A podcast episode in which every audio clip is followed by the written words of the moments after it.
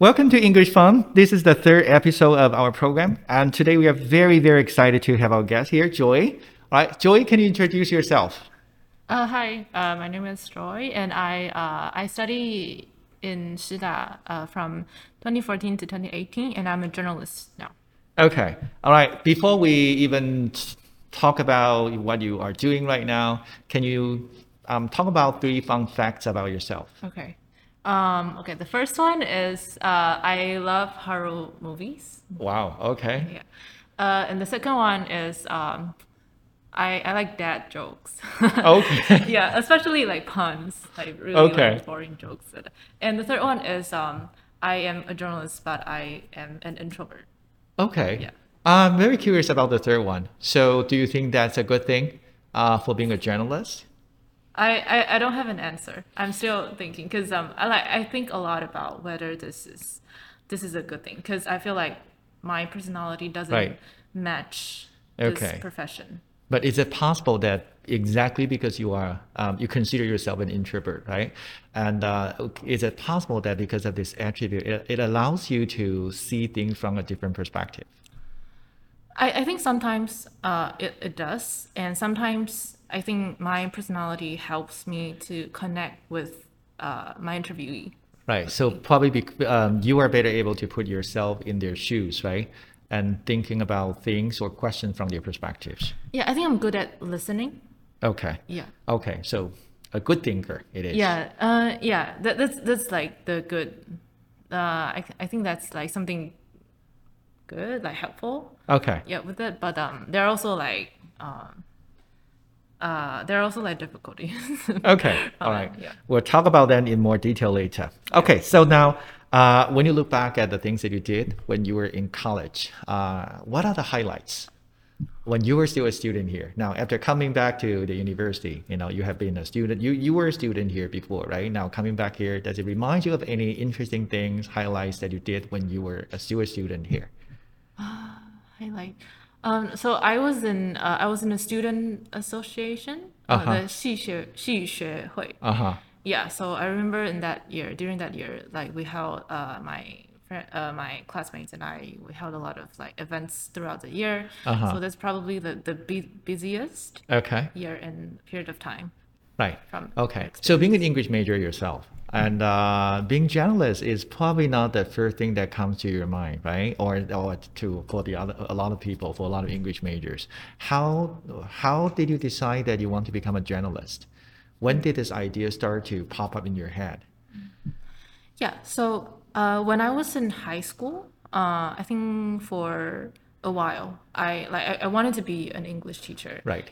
Uh, but then I think the idea of like being a journalist first came to me in in the last year uh, of my high school. It was when the when the sunflower student movement Right. uh, took place. Okay. And so my school, I remember, so my school was very close to uh, the protest, Right. and so I was like walking past uh, the the the protesters every day, and I just remember, I want to be uh, a part of a part of this. I- Right. I, like, I want to help. I want to do something, and um, and so that's when the first time that I realized that oh maybe journalism uh, journalism is something that I can do.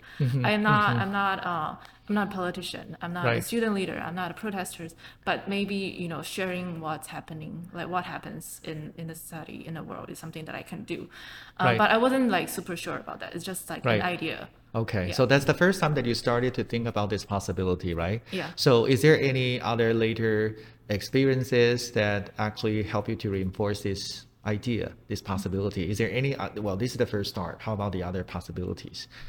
Yeah, uh, after the uh, I got the idea of being a journalist, I started reading a lot of like news reports, like different different. Uh, like in the past, I only I only read you know newspaper like online news, but I started to read uh, and consume different kinds of news. You know, like investigations, documentary, Right. uh, news videos, and then I feel like I'm really interested in how how it's produced, how the Right. content is produced, and I'm I'm interested in um, knowing other people's stories. Right. Yeah. So you start to find out how stories are told in different news media, right? Okay. And uh, did you talk to the other people about this possibility? Did you talk to your parents, or do you, did you have any friends back then who were able to help you to clarify this possibility?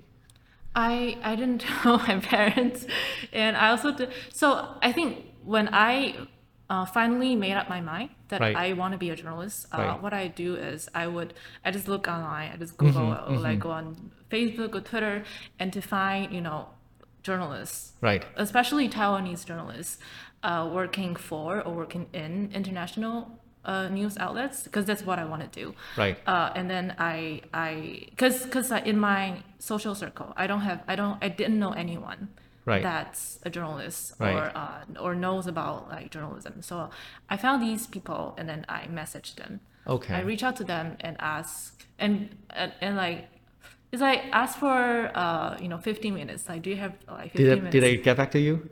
Yeah. The, Wow. yeah, it's, it's All of them? no, no, no. Uh, I think one. yeah, one, and she she's uh she's she was in Taipei, so she's a Taiwanese working in an international news uh, Right. outlet. And then I reach out to her, and just be like, uh, I have a lot of questions about this Right. industry, uh, and and like, do you have any tips on you know how I you know someone who who who grew up in Taiwan and like is here Right. and have never done journalism before like Alright. like do you have any tips for me to to try uh, to get into this industry Is there anything that you still remember, you know, from her advice?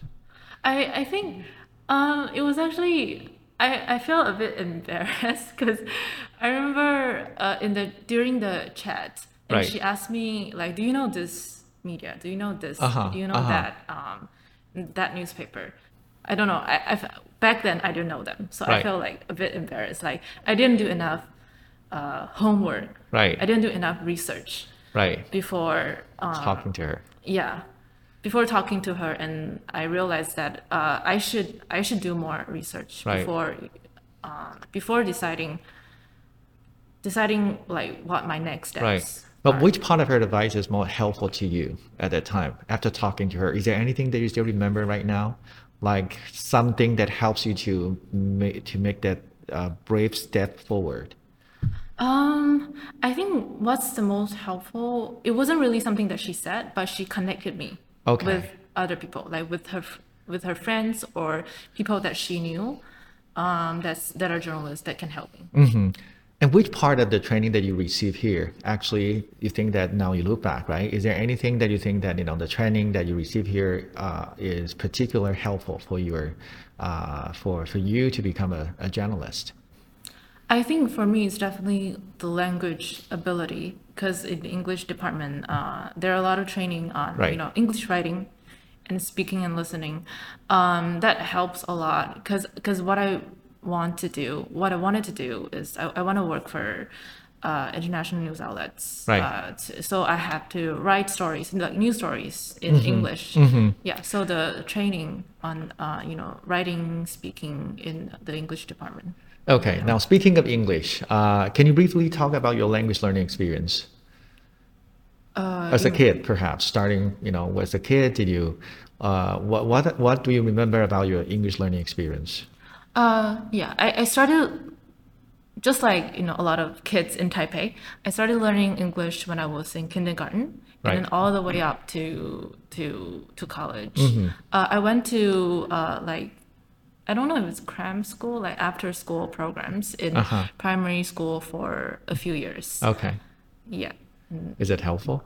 Um, it was fun. I feel like I was there to play with other kids. Okay. yeah, it, it was fun. I, and I, I guess it's helpful. Like, Right, so it's more like you have the uh, you had the chance to use the language, Yeah. uh, the foreign language, uh, in a meaningful context that is playing with the other kids, right? Yeah. So did you feel that you are not being taught? You feel that you had the chance to really use the language in a context meaningful to you? Is Yeah, it I- fair to is it fair to say to say that to to to to, to, to put it that way? I think so. It wasn't really like it. W- it wasn't very forceful. Okay. Yeah. And uh, after that, uh, how how did you continue your language learning? I started listening to mu- like English language music Mm-hmm, when I was in uh, junior high school. Okay, but is it just about listening to music or, or singing? Uh, what else? Is there? Do you think that you did something else uh, uh, that helps you to perhaps, for example, to be sensitive to the melody of the language, intonation of the language? What exactly did you do? I think it's more than just listening to music. For me, it's like being in this fan culture. so I so I I am I've been a big fan of Taylor Swift. Uh, like since I was in junior high school, Right. so I would listen to her music, and then I want like I wanted to know more about this person, this singer. Uh, so I would go online and like go to uh, like some fan forums Uh-huh. or like her official site. There are a lot of like discussions Right. among fans, and I Uh-huh. wa- so I would read the comments, and sometimes I would like reply, and then I would also watch her like vlogs, uh, talk Mm-hmm, shows, her on talk shows. Uh, so I feel like all these help me a lot in English, especially you know for conversational, like how you know real like how people re- actually use English Right. in the real world. Okay, and why why not Lady Gaga? Well, um, She's also a very talented yeah, singer. she, yeah, she, yeah, she's amazing. Uh, well, I guess when I was thirteen, when I was thirteen, Taylor Swift is like, it's like I, I feel like it's a singer that I looked up to. Okay. Yeah, I mean, all but. Lady Gaga is good. Too. Okay. um, Okay, so how about uh, like when you were English major, uh, Mm-hmm. after you leave your classes, is there anything that you did to um, to continue polishing your language skill? I think that's something that I continue to do. That it has like it was like it became a habit. Like I would just like watch a lot of uh, talk shows or like different just like talk shows in English, and uh, on YouTube there are a lot of online resources for that. Uh, and I think when I was in high school, I also start started uh, to. In the beginning, it's for 英检. Okay. So I was like preparing for 英检, and then I would uh, like I had to memorize, you know, like different Right. vocabulary, and but I feel like in the end it was like kind of fun. Okay. To me, it's like playing video games and Okay. I had to like go like go to the next level. Okay. Yeah. All right. So I I I remember like I read a lot of just like those kind of you know like 单字书 like Right. vocabulary. Yeah. Okay.